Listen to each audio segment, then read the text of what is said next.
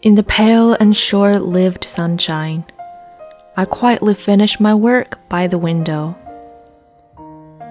Four o'clock in the afternoon, cold and dim, I moistened my dry heart with a cup of wine.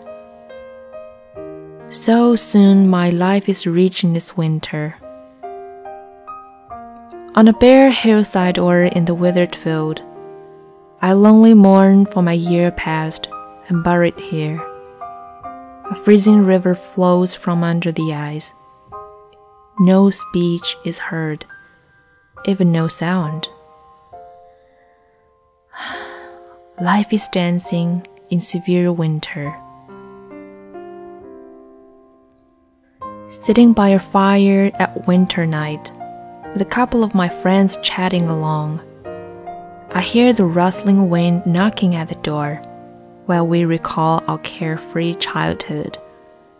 Life is so enjoyable even in severe winter.